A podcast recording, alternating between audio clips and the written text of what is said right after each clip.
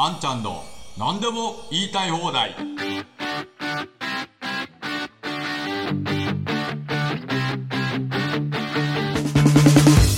こんにちは、安藤博です。このポッドキャストは、私が YouTube で配信している、あんちゃんの何でも言いたい放題を1週間分再編集してお聞きになれるようにしたものです。歩きながら、運転しながら、電車の中でもお好きな時間に聞いてください。世の中の様々な事柄を独自の視点で伝えていきます。それではまず、この話題からです。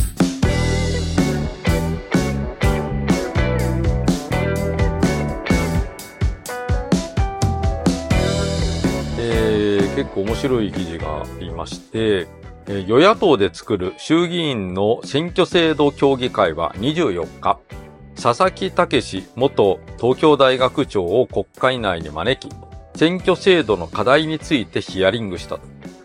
出席議員によると、佐々木氏は、地方の人口減少に伴い、地方の国会議員数がさらに減少する可能性に触れた上で、一つのやり方としては、衆議院全体の定数増も考えていいのではないかと提言した。定数を増やすことも考えるべきだと言ったってことですね。いや、素晴らしいですね。これがまともな提案ですよ。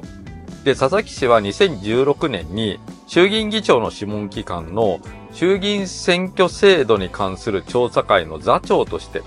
小選挙区の一票の格差是正に向けて人口比を反映しやすい現行の議席配分方法、アダムズ方式を導入することを答申したと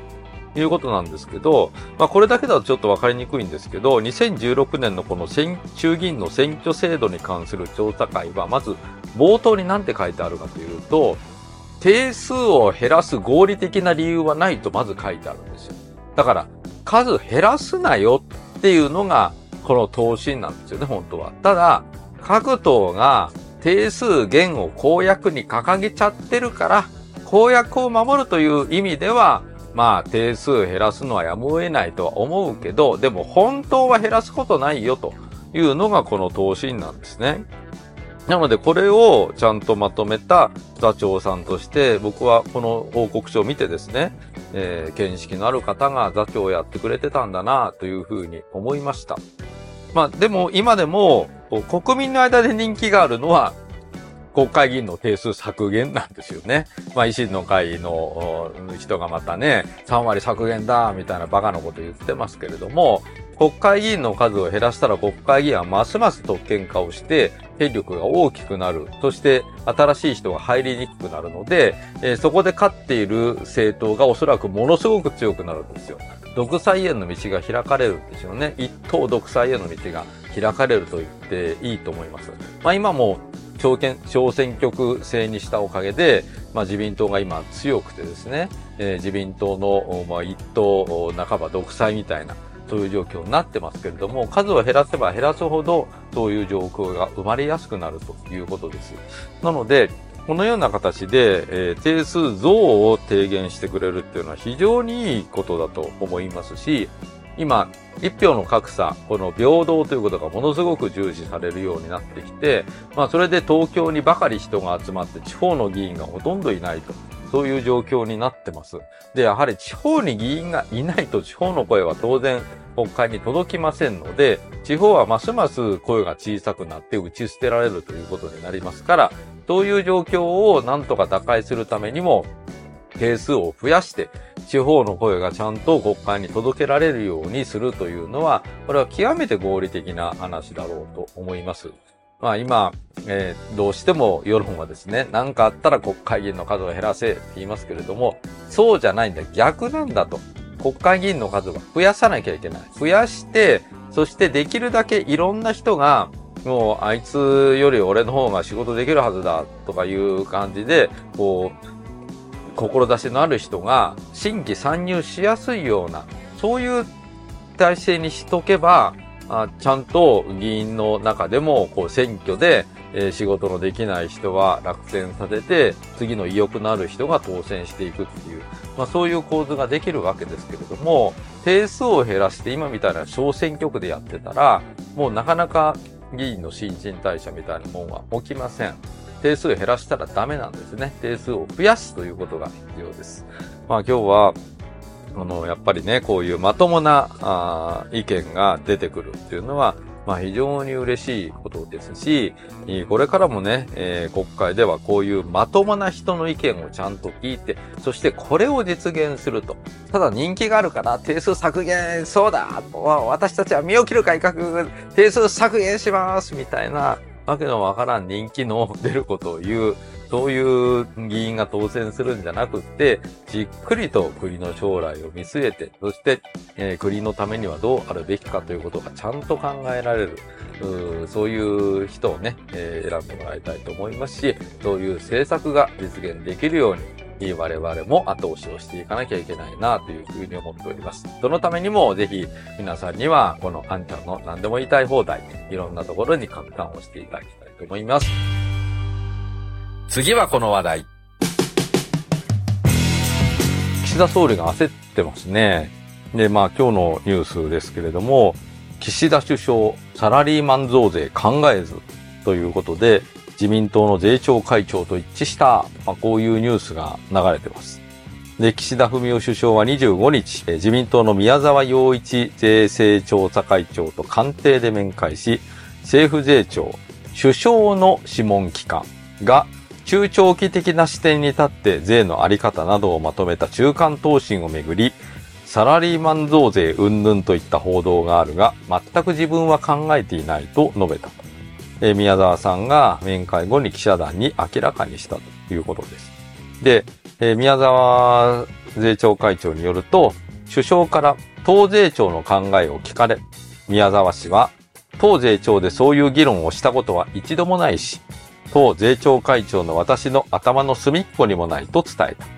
首相は良かったと応じたという、という話ですけれども、今、こう私が読んだ中にあった通り、政府税調というのは首相の諮問機関です。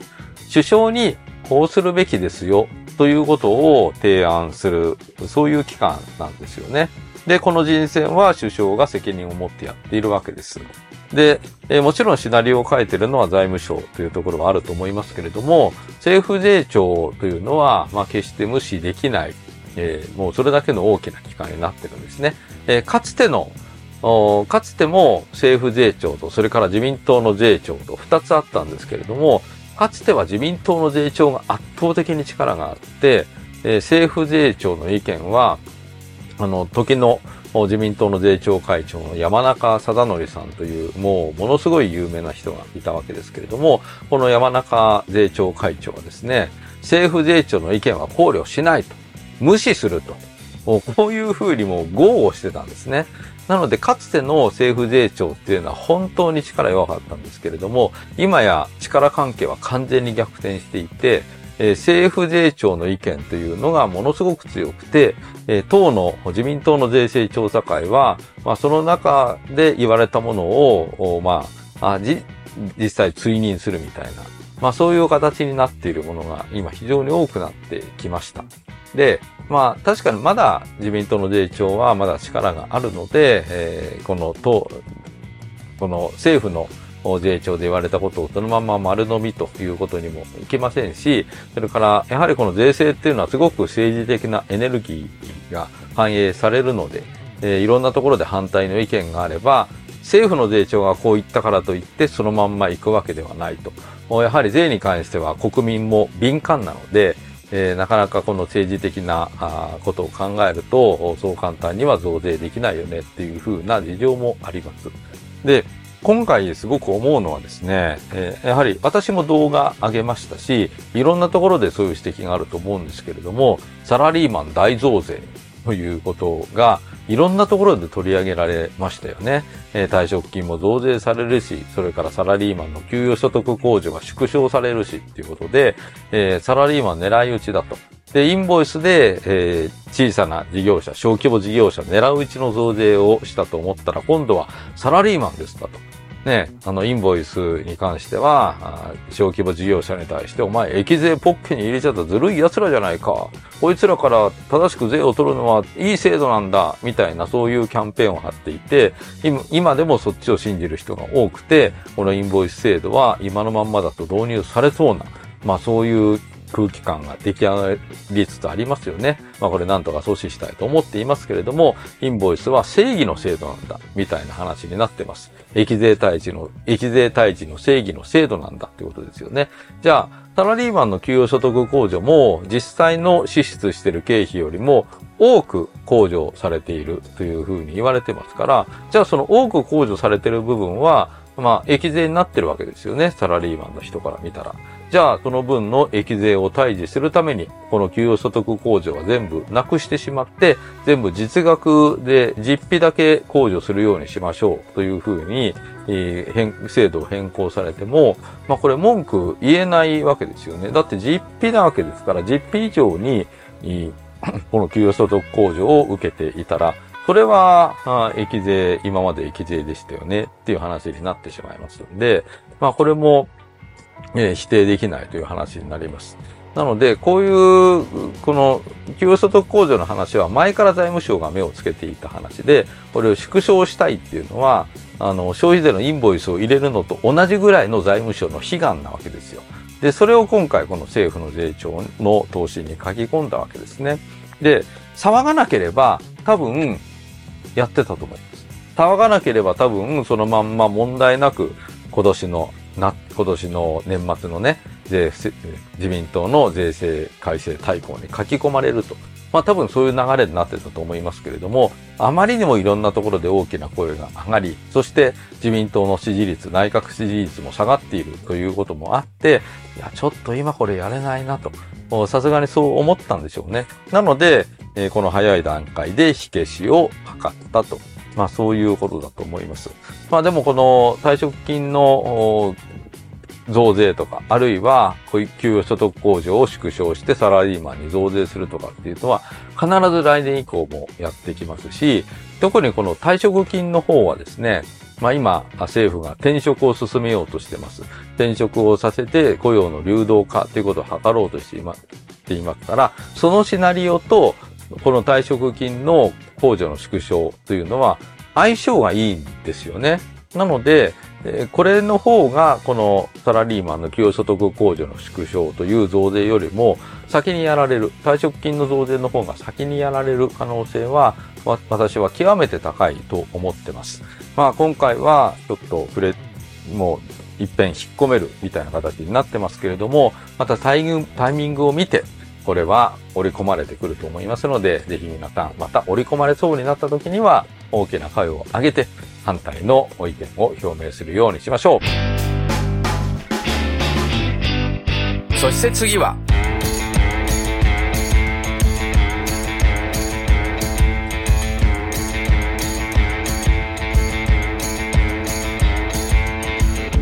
維新の馬場代表が、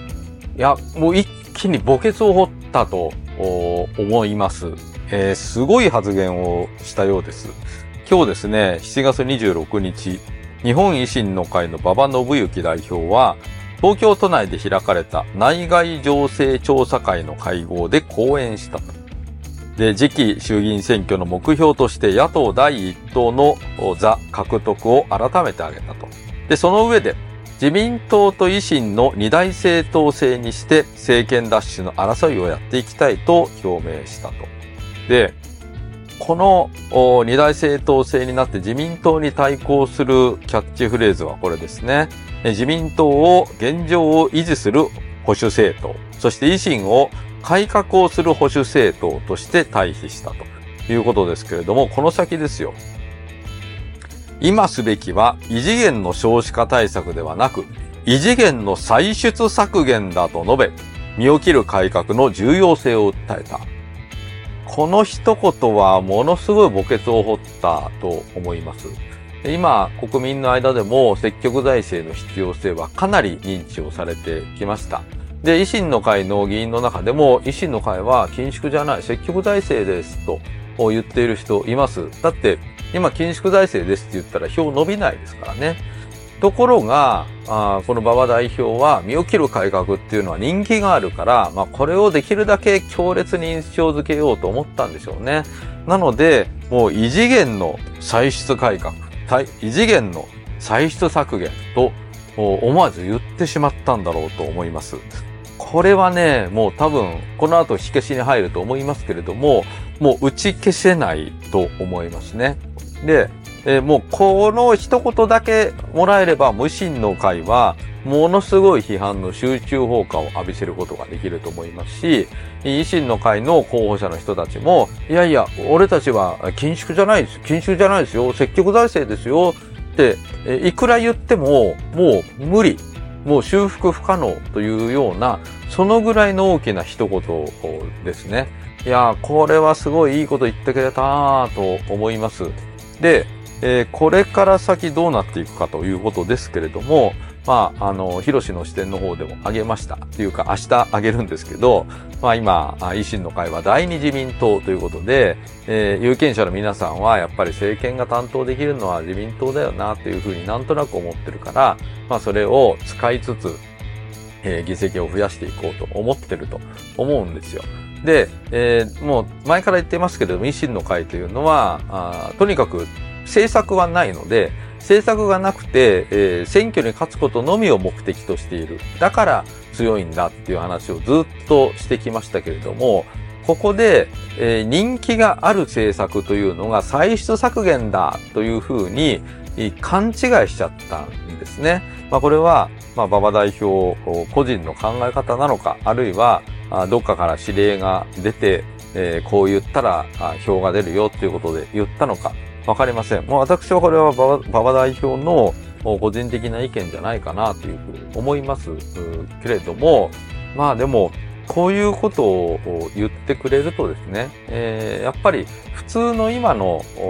この保守派というか、国を良くしたいと思っている人、本気で思っている人たちは、やはり今は積極財政でなきゃいけないよねっていうのは、まあ少なからず思ってると思いますし、将来的に財政健全化が必要だと思っている人であっても、今は積極財政やらなきゃいけないよねっていう思っている人は、まあかなり増えてきてるわけです。まあそんな中で、えー、異次元の歳出削減みたいなことを言ったら、おいおいおいと。あここはもう経済大失速するよなっていうのが、まあ普通に考えたらわかると思うんですね。で、えー、我々がいつも言ってる政府の赤字はみんなの黒字。まさに政府支出こそが国民の所得を生み出し、国民の豊かさを作り出すわけですけれども、異次元の歳出削減をやるっていうことは、今までの国民の黒字をごっそりと削り取るっていう話になるんで、国民はものすごく貧困化をしていきます。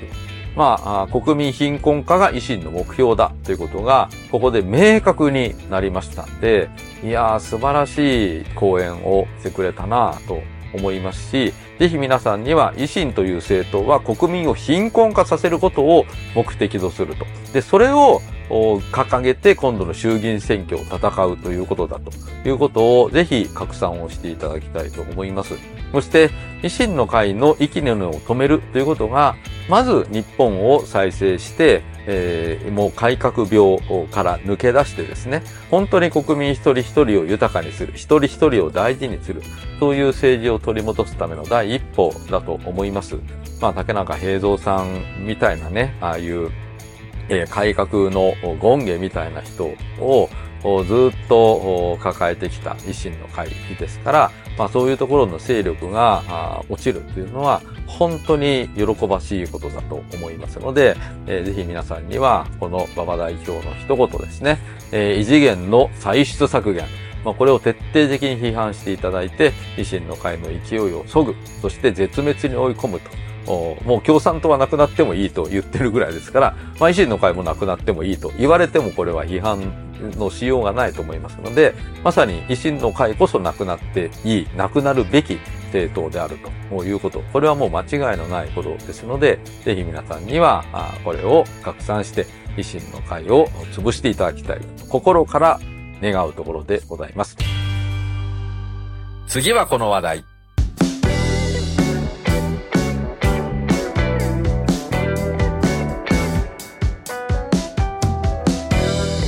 衆議院の定数ですね、え1票の格差を是正するために、10増10減の区割り変更が行われました。まあ、これで、この格差問題はとりあえず解決をしていたはずなんですけれども、えー、っと、今日の新聞でですね、えー、これ日経新聞ですけれども、衆議院の1票の格差、4小選挙区で2倍超ということで、新しい区割りでも、この基準とされている格差2倍を超える小選挙区が4つあったということです。で、えー、鳥取1区が最も人口が少ないところなので、まあ、ここが基準になるわけですけれども、ここに比べて有権者の数が2倍以上のところが、えー、福岡5区、ここが2.054ということで、次が京都6区。これ私の いる選挙区、私が出ていた選挙区なんですけれども、京都6区2.022ということで、まあ実はこの京都6区って結構、こう人口が多いんですね。京都の中でも。なので、まあ私もこの、ね、もう次の時には、あこれ、区割り変更の対象になるかなっていうふうに思っていたんですけれども、まあ、今回の区割り変更の対象にはならなくて、で、前のまんまだなというふうに思っていたんですが、いよいよ次の時には、あ区割り変更の対象になるなという気がします。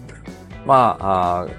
でもね、この衆議院のこの格差の是正っていうのはいつまでこの数でやり続けるのかっていうのが、もうすごい私は以前から疑問なんですね。で、これをやり続ける限り地方の議員はどんどん減らされていきます。そして、東京をはじめとする都会の議員がどんどん増えていきます。まあ、つまり、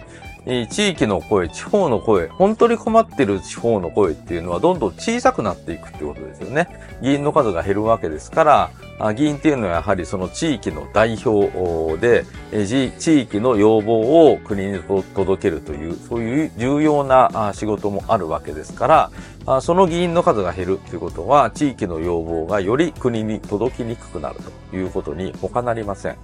なので、これを、この方法を続けている限り、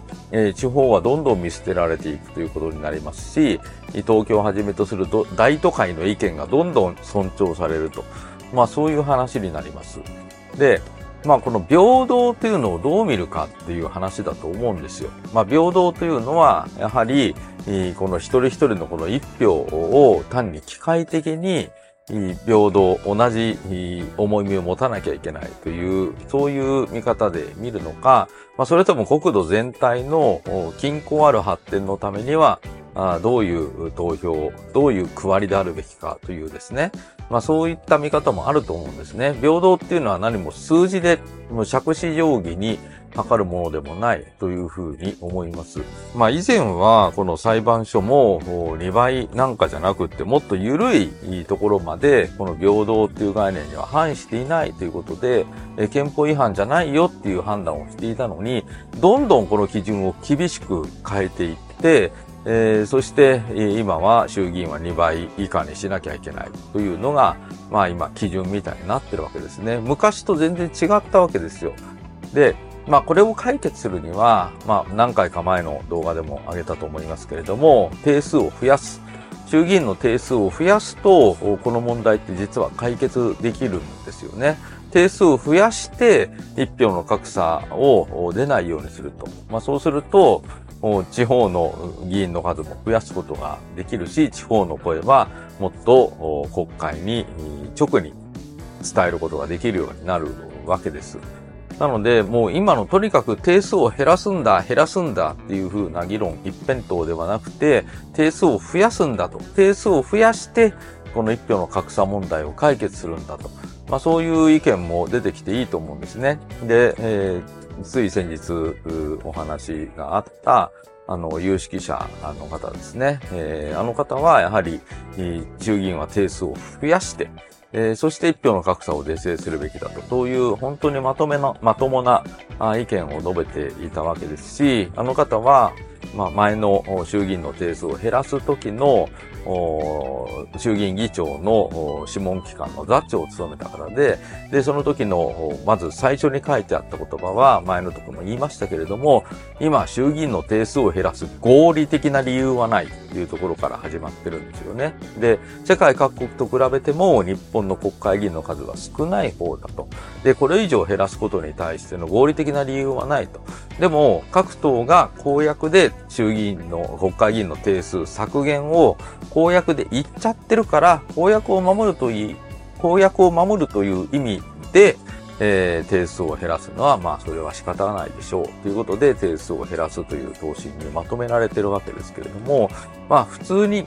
冷静に世界の状況とかを見て考えていったら、日本の国会議員の数は多くない。むしろ少なすぎるんだと。まあそういう結論に行くんだろうと思います。まあもちろんですね、えー、仕事をしていない議員が多すぎると。まあそういう批判は、国会議員は甘んじて受けなくてはならないと思いますし、仕事をしていない議員が多いから、あ定数を減らしてもいいんだというのは、これは一定の説得力があるわけですよね。まあそんなこと言われないように、国会議員はきちんと仕事をしてもらいたいと思います。まあいずれにしろ、この定数の問題、この一票の格差の問題っていうのは、あまりにも借子上下に運用していくと、地方の声切り捨て、そして東京一極集中のさらなる加速ということにつながっていきますので、もうそろそろこの一票の格差問題っていうのはもうやめた方が、この議論っていうのはもうやめた方がいいと思いますし、むしろ国会議員の数を増やしてこれを是正するという方向に舵を切り替えてもらいたいと、切に願うところでございます。次はこの話題。えー、最低賃金、今年の最低賃金の議論が決着をいたしまして、全国平均で1002円にということで、過去最大の41円引き上げで、初の1000円超えというニュースが入ってまいりました。まあ、賃金が上がるのはいいことなので、まあ、これ自体はいいんですけども、今年度の最低賃金時給について、中央最低賃金審議会の小委員会は、28日、引き上げ額の目安を全国平均で41円と決めた。目安通りに改定されれば、最低賃金の全国平均は初めて1000円台に達し、現在の961円から1002円となると。引き上げ額は昨年度の31年、31円を上回り、上昇率4.3%とともに過去最高となったということです。で、まあ、これね、二つ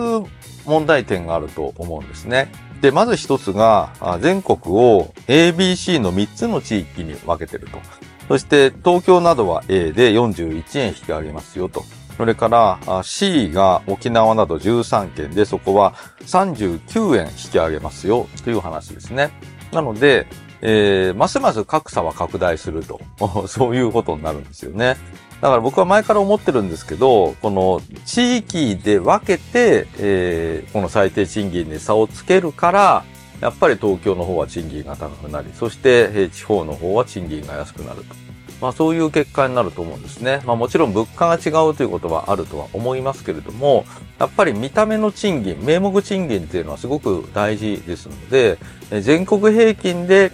最低賃金が1000円っていうんじゃなくて、全国一律に最低賃金1000円というところを目指していかなきゃいけないんじゃないかなと思いますが、まあ、今回も ABC の3つのランクに分けて、東京は高く、他のところは、ちょっとそれより低くということで、まあ、わずか2円の差とはいえですね、それが積み重なって何十円という差に繋がっていくわけですから、あやはりね、これ全国一律の最低賃金ということを目指していく必要があるんじゃないかなというふうには思います。それともう一つが、これ賃上げが行われるというのはすごくいいことですけれども、じゃあこれで中小企業は賃上げができるのかと、まあそういう話になります。で、え中小企業が賃上げを実現するためには、やはり、それだけの収入を得意先からもらわなきゃいけないと。じゃあその得意先をくれるのは誰かということですけれども、これはやはり発注元がくれるわけですよね。まあ、来年度予算編成が今始まってます。8月末で概算要求基準が締め切られると。まあそういう時期になっていますけれども、まあ、その時に国も当然、これみんな賃上げしろって言ってるわけですから、あこの賃上げ分を予算に組み込んで予算を増額しなきゃいけませんよね。なので、えー、最低でもこれ4.3%、この最低賃金が上がったということですから、まあ4%ないし5%ぐらいはあ予算を拡大しないと、それを受注しているいろんなところが、あ国から仕事を受けていますから、まあ、そこの賃金が上げられないということになります。もちろん、えー、そこで受託をして、さらにそこの下請けに投げるっていうところもかなりあると思いますで、えー、そのための原資をですね、やはり国の方から民間企業に供給すると。で、そのためにも予算枠の拡大というものが必要です。まあ今、えー、毎年の予算の規模を話す中で、え、100兆円、今年も100兆円を超える規模の予算になりそうだ、みたいな、あすごいネガティブな表現で100兆円超えということが、あ新聞報道とかでされるわけですけれども、100兆円超えて当たり前だし、賃金が毎年上がっていくんだから、毎年の予算は過去最大になって当たり前なんですよね。過去最大にならない方がおかしい。まあもちろん、何か災害とかがあって突発的にものすごくお金がかかったみたいなことがあれば別ですけれども、そうじゃなくて平常時であれば毎年予算は過去最大を更新していくのが経済成長している国では当然で、えー、なので来年度予算の編成の時にも少なくともこの人件費が4%は上がると、まあ5%ぐらい上がるということを想定して予算編成をしなきゃいけない。まあそうなってくると、まあ110兆円になるか、まあそのぐらいの予算規模には少なくともしなきゃいけないと。まあそういうことになるんだろうと思います。まあそういう議論がですね、あの、新聞等ではこの最低賃金の話はニュースになるけれども、予算編成の話になると、放満財政だみたいな、この100兆円を超えて、また過去最大の予算になったみたいな、そういうまるで悪いことをしているかのような報道がされるわけですけれども、過去最大の予算にならないでどうやって給料を上げるんですかっていう話ですから、この最低賃金が過去最大の上げ幅になったということに、こうして来年度予算も過去最大の規模になったと。当然であると。まあ、そういう報道をぜひ新聞等にはしていただきたいと思います。次行ってみよう。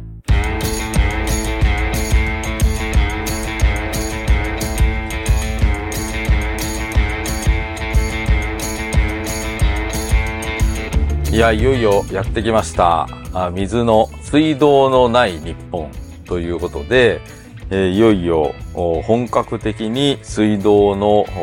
店じまいというか、水道管をもう補修しないという、まあそういう結論が出そうな状況になってきました。で、29日の土曜日の読売新聞の記事ですけれども、過疎地への過疎地への排水はタンク車でということで、老朽化した水道管の維持難しく、厚生労働省が新しく指針を作るという、まあそういうニュースが出てきました。えー、人口減が続く過疎地への新たな排水法、あ排水手法として、厚生労働省がタンク車で運ぶ運搬送水の指針を取りまとめたことが分かった。運搬送水は水道管や施設の維持、改修が不要で費用が安く済む。2029年までに全国で400超の小規模集落が消滅する可能性があり、厚生労働省はこうした地域での導入を想定していると。まあもう消滅していく集落の水道は補修する必要ないでしょうと。どうせもうみんないなくなっちゃってこの集落なくなるんだから、まあ住んでる間は水は車で運ぶけど、まあ、そう、どうせいなくなっちゃうんだから、もう水道管はいらないよね、と。こういうことですね。いや、まあ、これ、卵が先か鶏が先かみたいな話で、水道のないところに、水のないところに人は住めませんから、まあ、こうなれば、その集落は、最後の人がいなくなった時点で、え、もう、集落としては成り立たなくなると。まあ、そういうことですよね。で、もうこの水道管の話は何度もこのチャンネルでもお話ししてると思うんですけれども、日本全国で水道管が老朽化をして、えー、この補修がもう地地方の自治体のものすごく大きな課題になってます。で、水道管の維持ができないから民営化したらどうかみたいな話になっていて、なんで公営で維持できない水道管が民営化したら維持できるのかって、えー、それ、それの方が不思議だと思いませんか？なんで民営化したら維持できて、公営だったら維持できないのかと。まあ、このからくりは民営化したら人件費を引き下げるので、それで維持できるようになるっていうような話なんですが、まあ、人件費を引き下げるということは、まあ、それだけ働く人の賃金を下げるか、働く人の数を減らすということなので、えー、国民の側からしたら全然幸せなことじゃないんですよね、本当は。でも、まあ、民営化をするというのはそういうことです。まあ、ちょっと話がずれましたけれども、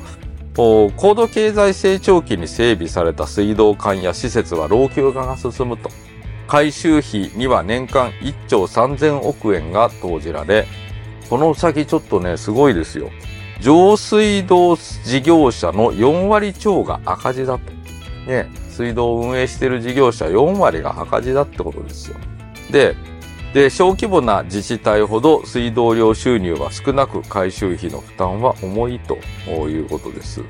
なので、もう自治体は、ただ、ただでさえ財政難なのに、この赤字の水道を抱え込ま、抱え込んでしまうと、もう運営できませんよって話になるわけですね。で、これの解決策は簡単で、もう水道の補修費は全額国が出すと。全部国が出すから安心して水道の補修をしてくれと。まあ、ただ、その政策を決めてしまえば、まあ、この水道の問題っていうのは、まあ、もちろん、工事業者が少なくて、え、工事が間に合わないという、そういう供給能力の限界というものはあるけれども、少なくともお金がないから水道がもう守れませんみたいな話からは抜け出すことができるんですね。もう本当にこの水道の話はバカバカしい財源論でずっともう何十年も話をしていて、そして、えー、財源はあるのに、お金はあるのにお金がないという理由で補修をしないと。で、結果的にもういろんなところで水道管が破裂したり普通になったりしていて、えー、それで挙句の果てにはもう水道管直すやめました、みたいなこういう結論に至ってるって話なんですね。皆さんもまだ記憶に新しいかもしれませんけれども、和歌山でえー、水道橋が破裂してしばらくその地域の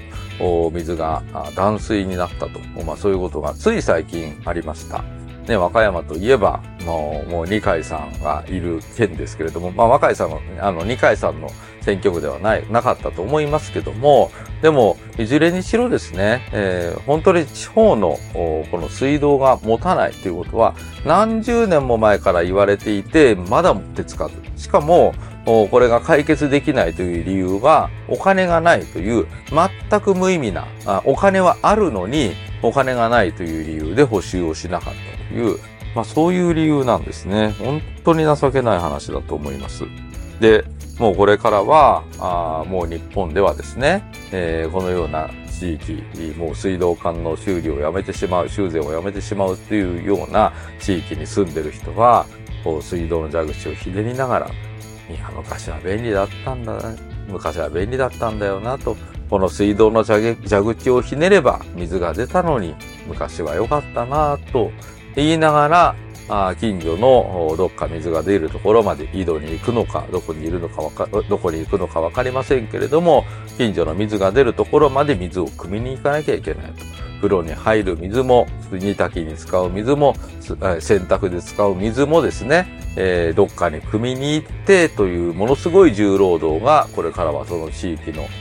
住民たちに発生してくるわけですよね。まあそういうところには人は住まなくなりますよ。当たり前じゃないですか。まあそうなれば、もう過疎地はもう日本の国としては放棄すると。もう過疎地はもう放棄してしまうからそこには住まないでくれという、まあそういう強烈なメッセージを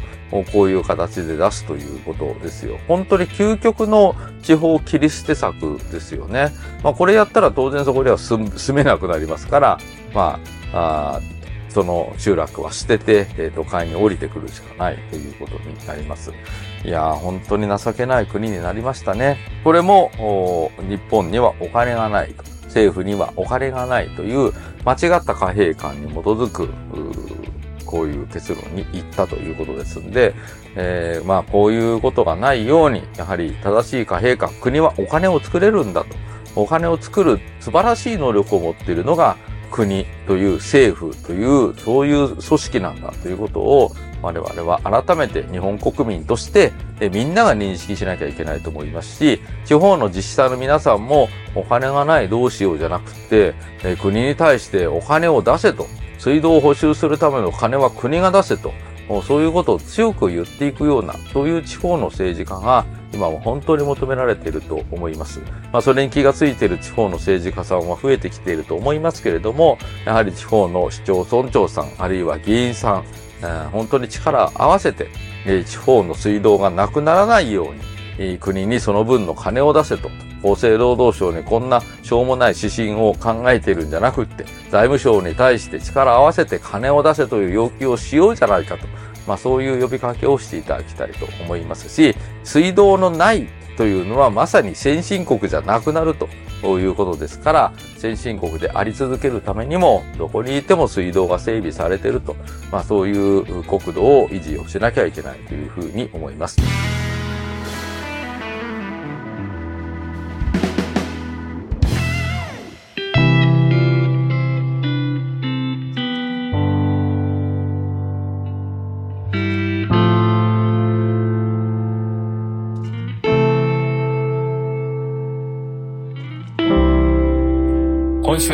あんちゃんの何でも言いたい放題、ポッドキャスト、いかがでしたでしょうか？ご意見、ご感想、質問なども概要欄のメールアドレスからお送りください。それではまた来週、あんちゃんこと安藤博でした。